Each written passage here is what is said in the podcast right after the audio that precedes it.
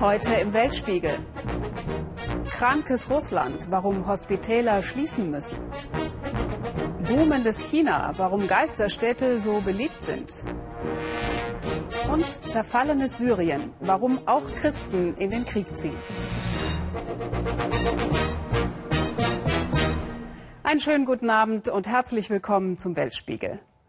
Dass Christen zur Waffe greifen, um ihre Religion und ihr Leben zu verteidigen, davon bekommen wir in Deutschland wenig mit. Im Norden Syriens, in der kleinen Stadt Derek, sind Christen seit Urzeiten ansässig und ein Teil von ihnen will hier auch bleiben. Gegen alle Gefahr, die von den Terroristen des Islamischen Staates lauert, die nur wenige Kilometer entfernt in ihren Stellungen sitzen.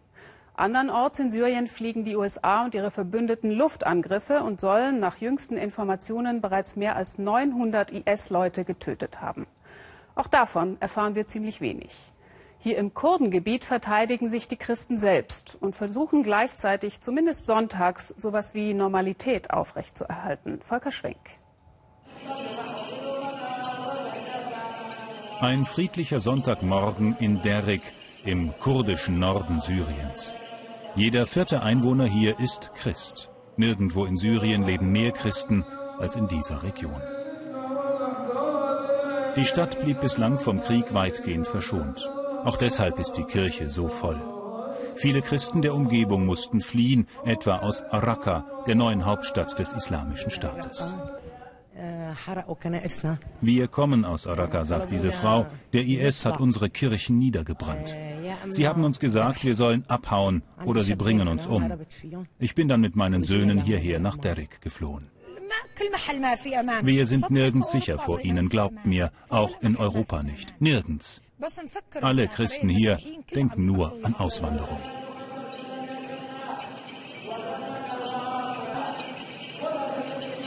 In den Kurdengebieten hatten die Christen jahrzehntelang meist friedlich mit Muslimen und Jesiden zusammengelebt. Die vom IS kommen im Namen des Islam, aber das ist kein Islam, sagt der Priester. Unser Volk kennt den Islam, die haben nicht das Geringste damit zu tun. Der Islam kommt nicht mit dem Schwert, er ist Barmherzigkeit und Liebe, das sind doch keine Menschen. Noch ist die Kirche in Derek intakt, die Stadt ruhig und weitgehend sicher. Ein paar Dutzend Kilometer weiter westlich sieht das ganz anders aus. Hier steht auf, unter, auf der Kontrolle von der islamischen Staat. Unter der Kontrolle des islamischen Staates. Längst haben die Christen sich bewaffnet und kämpfen Seite an Seite mit den Kurdenmilizen gegen den IS. Einige Dörfer haben sie schon zurückerobert. Hier ist die Front. Der islamische Staat ein, zwei Kilometer entfernt. Man kann ihn hören. Salahaddin ist der Name auf der, entweder die sind Männer oder oder die sind äh, Orte. Also die nennen also auf dem Walkie-Talkie heißt es, die sprechen richtig, sind richtig intelligent. Die, die reden überhaupt nicht öffnen, öffnen Sachen.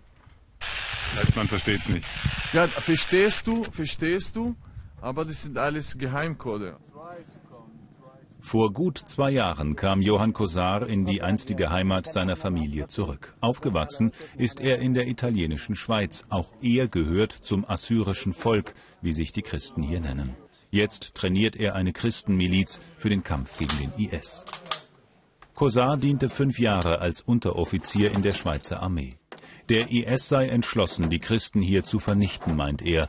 In den Trümmern eines zurückeroberten Gebäudes ein IS-Graffiti. Das nächste Mal bringen wir euch um.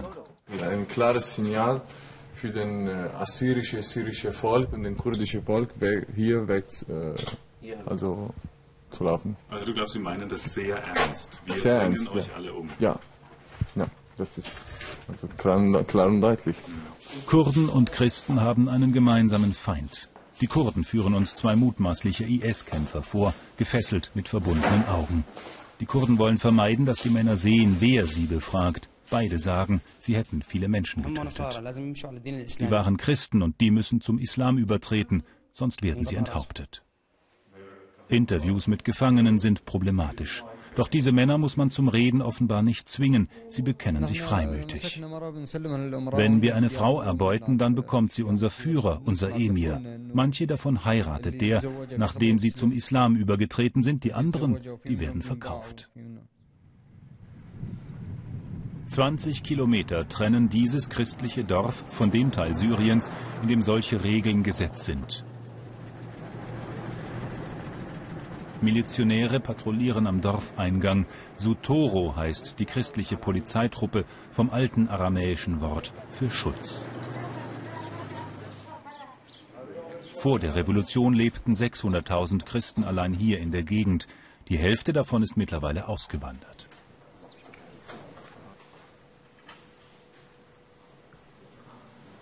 Um die Dorfkirche kümmert sich Abu Imad. Er ist stolz auf die lange Tradition der Christen im Mittleren Osten. Das ist unser Land, das ist unser Erbe. Wir wurden hier geboren, das ist unser Haus. Verlässt irgendjemand freiwillig seine Heimat?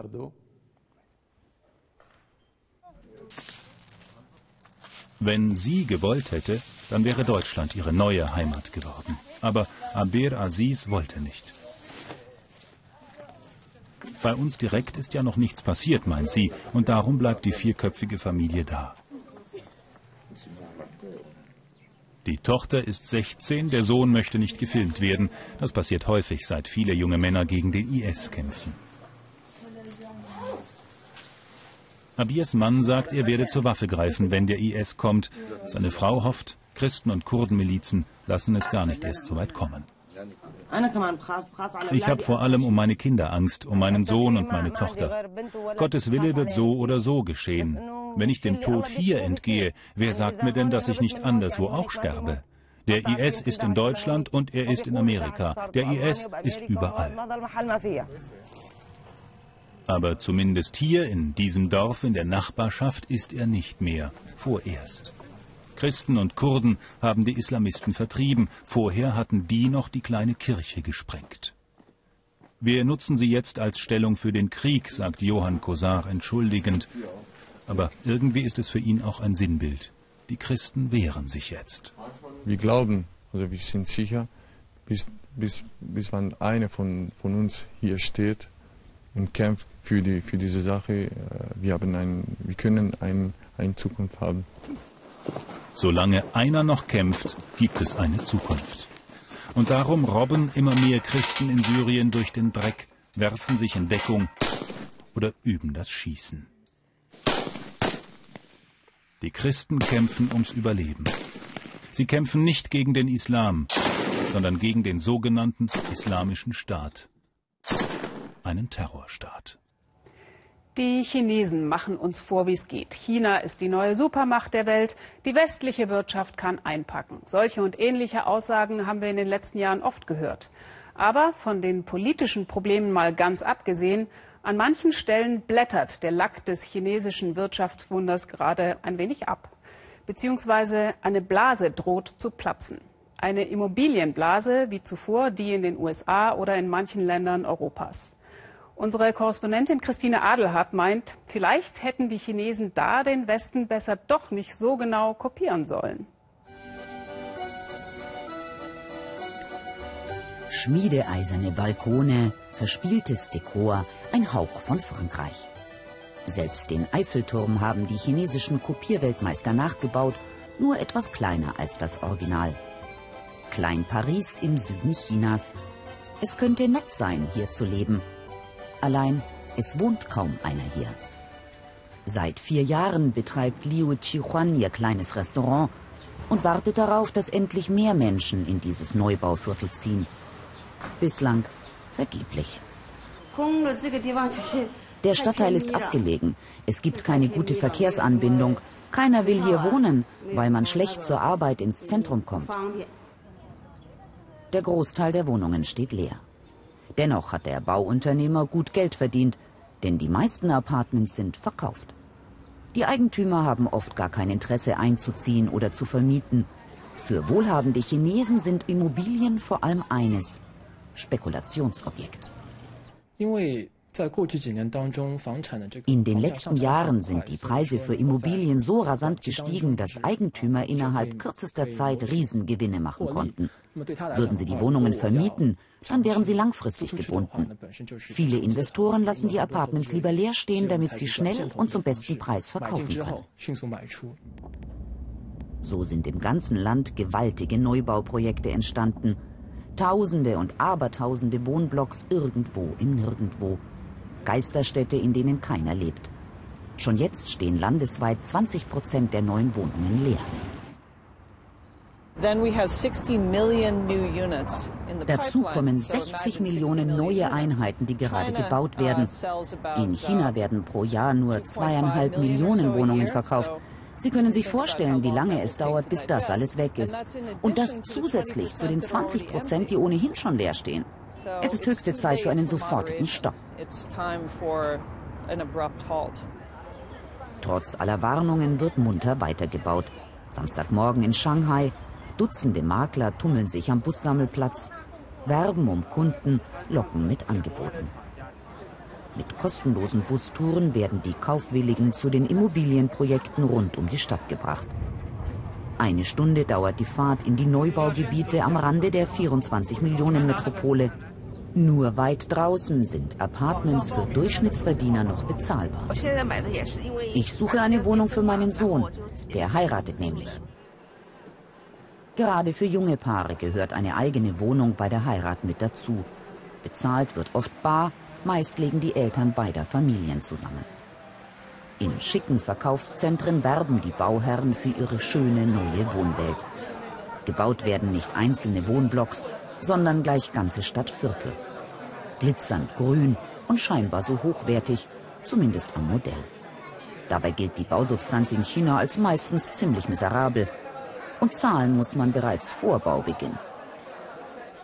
Die Musterwohnungen reine Attrappe. Schick auf westlich modern getrimmt. Ob auch die fertige Wohnung so aussehen wird? Dennoch gelten Immobilien als beste Wertanlage, auch wenn die Preise ins Astronomische gestiegen sind. Ich will die Wohnung leer stehen lassen und hoffe, dass der Preis weiter steigt. Wenn ich das Geld auf die Bank bringe, bringt es mir auch nichts. Die Zinsen schwanken ständig. Eine Wohnung dagegen ist eine echte Wertanlage, etwas Handfestes. Tianjin, zwei Stunden von Peking entfernt. Ein zweites Manhattan sollte hier entstehen, ein Riesenfinanzzentrum, Banken, Geschäfts- und Wohngebäude. Die Lokalregierung hat Milliarden investiert und viele davon in den Sand gesetzt. Einige Bauunternehmer sind unterdessen bankrott. Was bleibt? Investmentruinen. Denn wer will hier schon herziehen?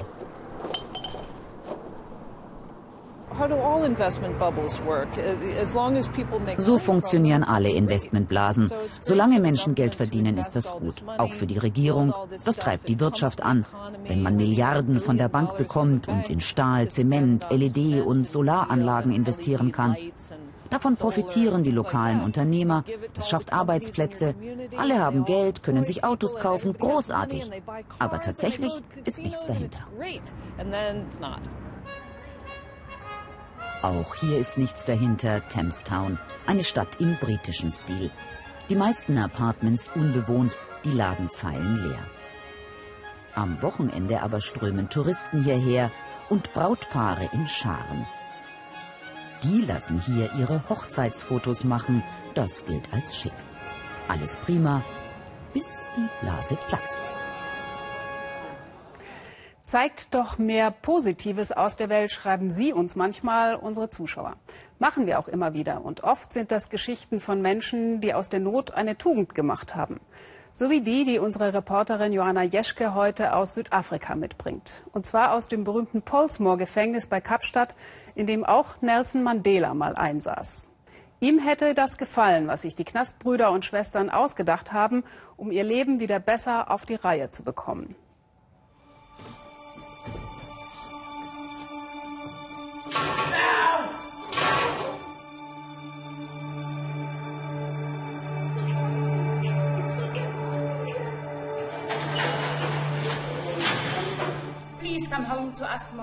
Bitte komm nach Hause, Mama. Komm zurück zu uns.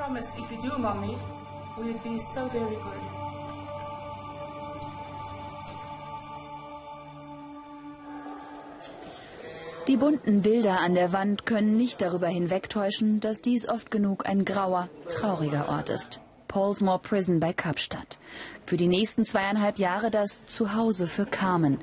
Wegen Diebstahl und Betrug sitzt sie ein.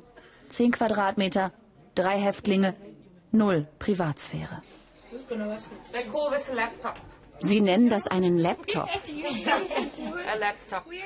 Das ist mein Mittagessen. Das Schlimmste aber, der Gedanke an ihre drei Kinder. Mein Sohn sagt zu mir, ich weine mich in den Schlaf, Mama. Ich wünschte, ich würde sterben. Und so fühle ich mich auch. Ich vermisse meine Familie so sehr, dass ich mir oft wünsche, nicht wieder aufzuwachen. Das hier sei ihr Lichtblick, sagt Carmen. Die Proben zum Theaterstück Help I Am Free, Hilfe, ich bin frei. Vier Monate lang haben die Häftlinge das Drehbuch geschrieben, Texte gelernt und geprobt. In wenigen Tagen werden sie ihre Geschichten in Kapstadts größtem Theater aufführen. Die Schauspielerei soll aber mehr sein als reine Beschäftigungstherapie.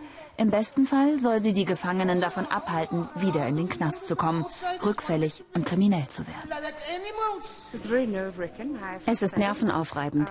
Wir erzählen hier unsere persönlichen Geschichten und durchleben Situationen noch einmal, die wir auch jeden Tag im Gefängnis durchstehen müssen. Das Theater ist fast eine Art heilsamer Balsam für die meisten von uns. Ich bin Ayanda. Ich bin 29 Jahre alt und war vier Jahre im Gefängnis wegen unerlaubten Waffenbesitzes. Jetzt bin ich auf Bewährung draußen. Draußen, das ist hier. Mfuleli, ein Township am Rande von Kapstadt. Hierher kehrt Ayanda nach den Theaterproben zurück. Die Hütte hat er selbst gezimmert, als er letztes Jahr aus dem Gefängnis kam. Hier gehöre ich hin. Das ist mein Dach über dem Kopf.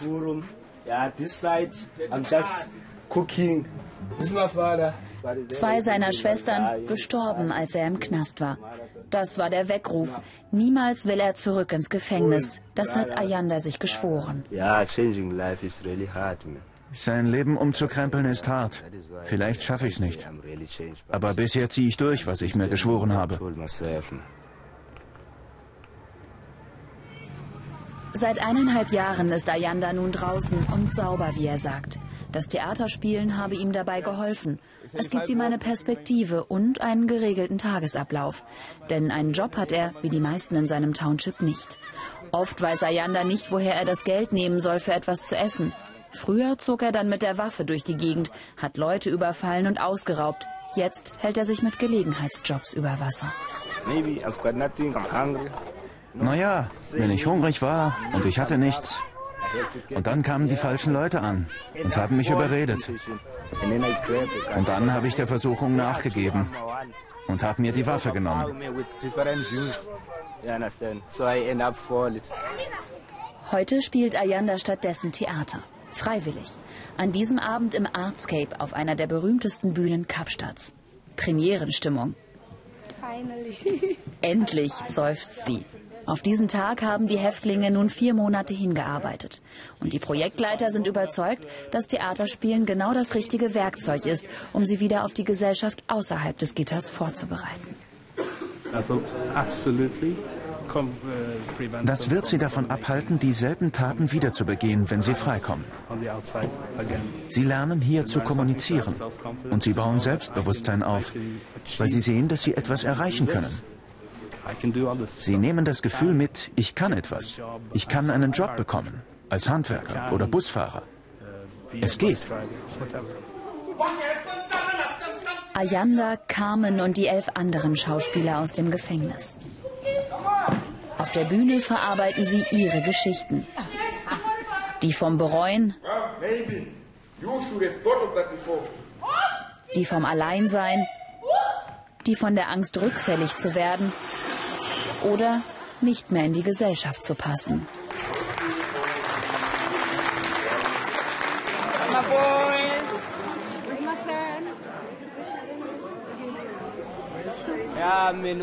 Die Show hat sich so großartig angefühlt. Ich bin an diesem Projekt gewachsen. Ich bin so viel selbstbewusster. Ich war am Boden, als ich verurteilt wurde. Dachte, das war's jetzt. Draußen gibt es kein Leben mehr für mich. Aber das war so eine tolle Erfahrung. Ein kurzer Moment von Freiheit, den sie mitnehmen wollen, wenn sie später zurückkehren müssen in ihre Zellen.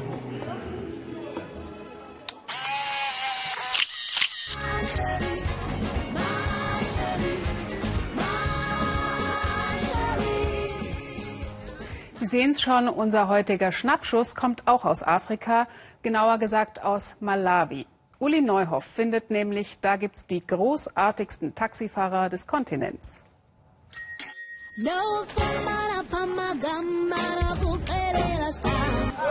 Es ist ein bisschen unfair. Gute 20 Kilo Gewichtsunterschied. Aber Obert schreckt das nicht. Lastentaxi fahren ist sein Job. Also es war jetzt ein bisschen wackelig, muss ich sagen. Aber ich bin auch ziemlich schwer und wahrscheinlich auch nicht gewöhnt, hier auf so einem Taxi mitzufahren. Den meisten Menschen hier geht das anders. Was in Malawi im Straßenbild sofort auffällt, ganz viele Fahrräder mit Leuten hinten auf dem Gepäckträger. Und wir wollen mal wissen, warum hier so viele Leute hinten auf dem Gepäckträger mitfahren. Es gibt sogar eine Art Taxistand für die Gabazas, so heißen die Lastentaxis und ihre Fahrer. Das Gabaza verkürzt meinen Weg zu Fuß, meint sie, bräuchte ich viel länger. Wenn jemand krank wird, dann rufen wir so ein Taxi, um ihn ins Krankenhaus zu fahren, wenn er nicht mehr laufen kann. Hightech ist anders, aber das könnte sich hier eh keiner leisten. Die Fahrräder müssen vor allem belastbar sein. Das ist ein gutes Rad, erklärt er stolz. Aus Indien ein stabiler Rahmen, der stärkste, den es gibt. Besser als die aus China, aber auch die taugen zum Gabaza, denn die Handwerker rüsten sie in jedem Fall um und auf, je nach Bedarf. Das ist ein Transportfahrrad. Wir verstärken es, damit es noch mehr laden kann. Fahrräder transportieren so gut wie alles in Malawi, denn selten sind die Straßen geteert. Nur Fahrräder kommen überall hin. 8500 Gabazas sind allein in der Provinzstadt Balaka registriert. Wenn ein großer, schwerer Mann wie du kommt, dann ist das natürlich nicht leicht. Der Job ist hart. Manchmal brechen die Fahrräder sogar unter der Last zusammen. Gabaza ist ein ehrenwerter Beruf und jeder pflegt sein eigenes Design. Ein Gabaza heißt sogar wie ich. Das ist meine aber mit meiner Begeisterung bleibe ich alleine. Egal, Fahrradtaxis sind klasse und die Gabazas meine ganz persönlichen Helden. Schwerstarbeiter an den Pedalen. Aus Tunesien gibt es heute einerseits gute Nachrichten. Denn zum ersten Mal überhaupt in der Geschichte des Landes konnten die Tunesier in freier und direkter Wahl ihren Staatspräsidenten bestimmen. Ein historischer Urnengang heute, nachdem hier vor beinahe vier Jahren der arabische Frühling begann. Die Wahlergebnisse gibt es erst in zwei Tagen, aber spätestens mit einer Stichwahl im Dezember wird das Land einen demokratisch gewählten Präsidenten haben. Aber auch in Tunesien waren in der Übergangsphase islamistische Kräfte an der Macht. Und sie scheinen verantwortlich für das Drama zu sein, das derzeit auch das Leben mancher Tunesier bestimmt. Das Land ist nämlich leider auch zum größten Exporteur von Selbstmordattentätern für den Islamischen Staat geworden. Stefan Schaaf hat hautnah miterlebt, was das für eine tunesische Familie bedeutet. Nach langem Zögern und einigen Telefonaten hatte die Familie zugestimmt. Nun sind wir auf dem Weg zu ihr ins Dorf Uslatia, gut zwei Autostunden südlich von Tunis. Der ältere Sohn, Walid Kabi, bringt uns zu seinen Eltern und hier wird uns schnell klar, diese Familie steht unter einem fürchterlichen Schock. Ein Foto vom 21-jährigen Sohn Bilal in der Hand der verzweifelten Mutter. Es ist gerade mal vier Wochen her, dass er sich bei einem Selbstmordattentat in Libyen in die Luft gesprengt und mit ihm 20 Menschen in den Tod gerissen hat. Mein Sohn ist unschuldig, verantwortlich sind diejenigen, die ihn manipuliert haben. Diese gottlosen Menschen haben mit unseren jungen Männern Geld verdient und sie in den Tod geschickt. Einen Abschluss als Verwaltungsfachmann hatte Bilal gerade gemacht und die Zukunft vor sich. Doch dann begann die Geschichte seiner Veränderung so wie wir sie oft in Tunesien hören. Bilal besuchte eine Moschee, bekannt für salafistische Hassprediger. Im September verschwand er und tauchte im libyschen Benghazi wieder auf. Am 17. Oktober sprengte er sich mit einer Autobombe in die Luft. Bilal war ein ganz normaler Junge, sagt sein Bruder, hat Fußball gespielt und manchmal Alkohol getrunken. Doch vor einem Jahr änderte er sich. Er ließ sich einen Bart wachsen, betete viel und ließ nicht mehr mit sich reden. Die Geschichte einer radikalen Verwandlung. Auf der Veranda haben sich Angehörige von anderen Jugendlichen versammelt. Najee Abdaouni etwa will von ihren Zwillingsbrüdern erzählen. Sie zeigt uns auf ihrem Handy martialische Fotos von ihnen. Der eine, Khaled, kämpft für den islamischen Staat in Syrien, der andere, Walid, eifert ihm in Libyen nach. Eine klassische Dschihadistenkarriere. Zunächst geht es ins Nachbarland Libyen zur militärischen Ausbildung. Der erste Bruder hat seine Berufung im Dschihad gefunden. Wir wollten ihn stoppen, aber er hat mit seinen Ideen immer weitergemacht. Die Familie ging zur Polizei, vergeblich. Der andere Bruder wollte es ihm gleich tun. Er hat gesagt, ich suche meine bessere Hälfte. Sie waren ja Zwillingsbrüder. Allein aus dem kleinen Uslatia sind zehn Jugendliche in den letzten Wochen in den Dschihad gezogen, alle nach Libyen. Und immer wieder sind Moscheen der Ausgangspunkt.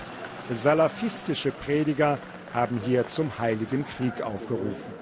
In diesem Gotteshaus, sagt uns der Bruder vom Attentäter Bilal, sei Gehirnwäsche betrieben worden. In dieser Moschee haben sie unsere Jugendlichen zerstört. Bilal war nur 21 Jahre alt. Sie haben ihn völlig umgedreht. Die Hauptstadt Tunis. Als Beispiel für einen demokratischen Übergang wird Tunesien gefeiert. Aber das kleine Land ist auch zum größten Dschihadisten-Exporteur geworden. Um die 3000 junge Tunesier sollen in Syrien, im Irak und Libyen kämpfen. Die Journalisten von Inkifada dokumentieren auf ihrer Internetseite, dass es nach der Revolution in Tunesiens Moscheen keine Kontrolle gegeben hat. Die islamische Ennahda-Regierung habe die Extremisten toleriert. Das belegen solche Bilder, ein Salafistenkongress, in dem zum Heiligen Krieg aufgerufen wurde. Mittlerweile sind solche Versammlungen verboten. Das Geld für die Radikalen kommt aus Katar. Karitative Organisationen wurden zur Geldwäsche benutzt. Katar hat die terroristischen Gruppen in Tunesien finanziert. Wir haben sogar Aussagen von Terroristen, die sich beim Emir von Katar bedanken. Im Innenministerium betont man, dass man seit einem Jahr viele Moscheen geschlossen und die Lage wieder unter Kontrolle habe. Große Sorge bereitet eine andere Frage, was geschieht, wenn tausende Dschihadisten wieder nach Tunesien zurückkehren. Das ist eine Zeitbombe für uns. Wir können diese Leute an der Ausreise hindern, aber was ihre Rückkehr angeht, das ist ein Problem, das die internationale Gemeinschaft zusammenlösen muss. In Uslatia denkt man über solche Fragen nicht mehr nach. Hier trauert eine Familie um ihren Sohn, der zum Mörder geworden ist. An der Wand hängt noch ein Bild aus glücklicheren Tagen. Nun herrscht nur noch ohnmächtige Wut. Ich werde keine Ruhe geben, bis die Verantwortlichen dafür bezahlen, was sie meinem Sohn angetan haben, sagt der Vater. Das schwöre ich. Doch die Hassprediger haben Uslatia verlassen und sind abgetaucht. Zurück bleiben eine fassungslose Familie und eine völlig verzweifelte Mutter.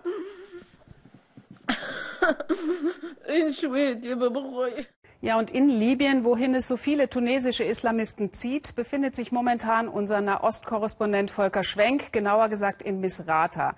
Er ist dort für ein paar Tage auf Drehreise. Volker, warum ist Libyen momentan so ein attraktives Pflaster für die jungen Tunesier? Das hat zum einen ganz banale Gründe. Es ist das Nachbarland von Tunesien und es ist relativ leicht, dort reinzukommen, denn die Grenzkontrollen, die sind nicht so richtig effektiv. Das liegt daran, dass in diesem Land seit langer Zeit eine schwere politische Krise tobt, mit derzeit zwei Regierungen, zwei Parlamenten, die sich gegenseitig die Legitimität absprechen. Und in diesem großen Durcheinander können sich extremistische Gruppen relativ frei bewegen, zumindest in zwei Städten, nämlich in Benghazi und in Derna. Dort gibt es, hat uns gestern gestern der Premierminister in Tripolis bestätigt, ganz ohne Zweifel Gruppen vom Islamischen Staat oder Gruppen, die mit dem Islamischen Staat äh, zusammenarbeiten. Und dorthin zieht es diese jungen Männer. Sie haben es gesagt, Volker, ein Land mit zwei Regierungen, mit Milizen, mit Islamisten. Ist Libyen nicht jetzt schon das, was man einen Failed State, also einen gescheiterten Staat nennt? Es ist zumindest sehr nahe daran. Im Landesinneren gibt es Teile dieses Landes, da weiß die Regierung, egal welche man nimmt, überhaupt nicht, was dort geschieht. Und es gibt Gerüchte, dass es dort Trainingscamps für Extremisten geben soll. Dafür gibt es derzeit keinen Beweis, aber es ist durchaus denkbar. Der UN-Sondergesandte für Libyen hat gesagt, es bleibt noch bis zum Ende dieses Jahres Zeit, einen Bürgerkrieg in Libyen zu verhindern. Und die Zeit, die läuft gegen Libyen. Ja, vielen Dank, Volker Schwenk, für diese kurzen Eindrücke. Morgen Abend gibt es ausführliche Berichte von Ihnen in der Tagesschau und in den Tagesthemen. Fürs Erste danke nach Misrata. Und weil es auch mit der Technik nicht ganz einfach ist in Libyen, haben wir das Gespräch kurz vor der Sendung aufgezeichnet. Gebt das Staatsgeld lieber für unsere Gesundheit aus als für das Militär. Das fordern zurzeit sehr eindringlich die Menschen in Moskau. Denn die Zustände im russischen Gesundheitswesen sind katastrophal. Überlastete Krankenhäuser, wenig Ärzte, Patienten, die keine Medikamente bekommen. Und in Moskau drohen noch weitere Kürzungen. Birgit Firnig berichtet. Ihre Empörung ist groß. 28 medizinische Einrichtungen sollen im Großraum Moskau geschlossen werden. Ihr fliegt nach Europa. Wer behandelt mich hier in Russland? fragt diese Frau. Sie hat Multiple Sklerose und wird in einem Krankenhaus behandelt, das nun geschlossen werden soll. Eine Folge der Ukraine-Politik, glaubt sie.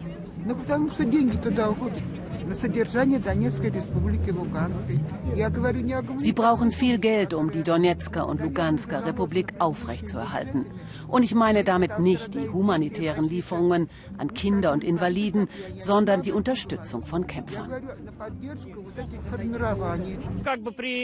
Während die Zahl der Ärzte sinkt, wächst das Militär. Der ganze russische Staatshaushalt ist auf den Krieg zugeschnitten. Keine Ahnung, woher diese Paranoia stammt. Simeon Galperin ist Neurologe in einem Krankenhaus, das im Dezember geschlossen werden soll. Für ihn und Olga Djemitscheva sind Reformen zwar dringend notwendig, um das alte System zu modernisieren, aber die Pläne der Stadt kommen einem Kahlschlag gleich. Das, was hier gerade passiert, ist die Zerstörung des medizinischen Systems in Moskau. Das widerspricht der russischen Verfassung, die allen Bürgern eine kostenlose medizinische Versorgung garantiert. Beide Ärzte sind überzeugt, nur eine öffentliche Kampagne kann die Schließung ihres Krankenhauses abwenden. Herr Präsident, ich verstehe, die Staatskassen sind leer. Ich verstehe, dass die Olympischen Spiele teuer waren und auch die Krim. Aber bezahlen Sie diese Triumphe bitte nicht mit Menschenleben. Das Krankenhaus, in dem sie arbeitet, ist eines der Häuser, das geschlossen werden soll. Als die Liste an die Öffentlichkeit gelangt, steht für Olga und Semyon fest, dass sie kämpfen werden. Ein Drittel des Personals hat schon Kündigungen erhalten, erzählt Olga.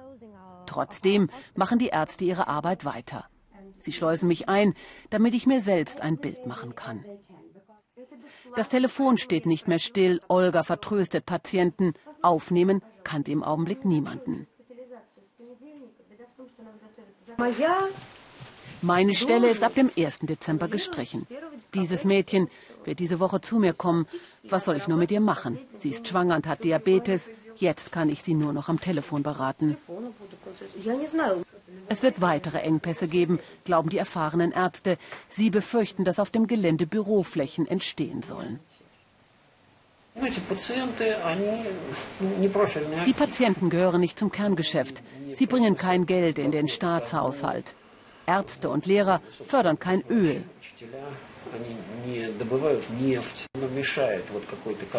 Das stört wahrscheinlich das Entwicklungskonzept der idealen utopischen Stadt, wo alle Leute glücklich und gesund sind.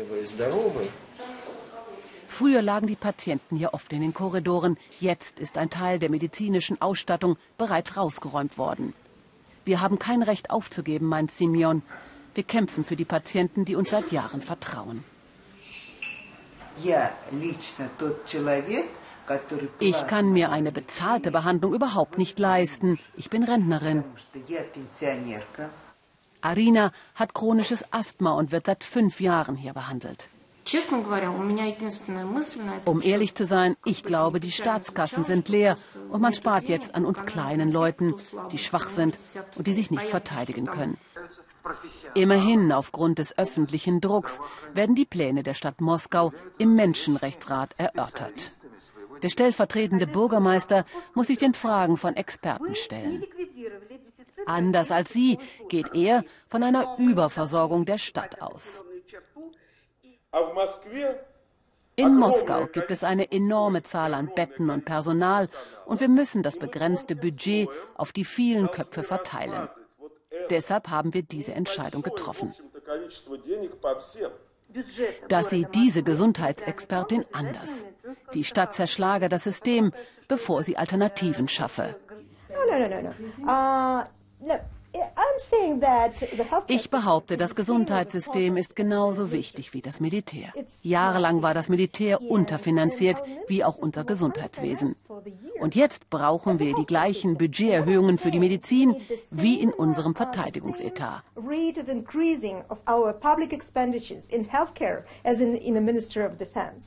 Im Dezember soll nun endgültig entschieden werden, welche Einrichtungen geschlossen werden. Olga und Simeon sind zwar skeptisch, werden aber nicht aufgeben. Die nächste Demo ist bereits für Ende November geplant, dieses Mal landesweit. Ja, und das war der Weltspiegel für heute. Alle Beiträge wie immer zum Nachschauen und zum Kommentieren im Netz. Ich wünsche Ihnen noch einen schönen Sonntagabend hier bei uns im Ersten. Tschüss und auf Wiedersehen.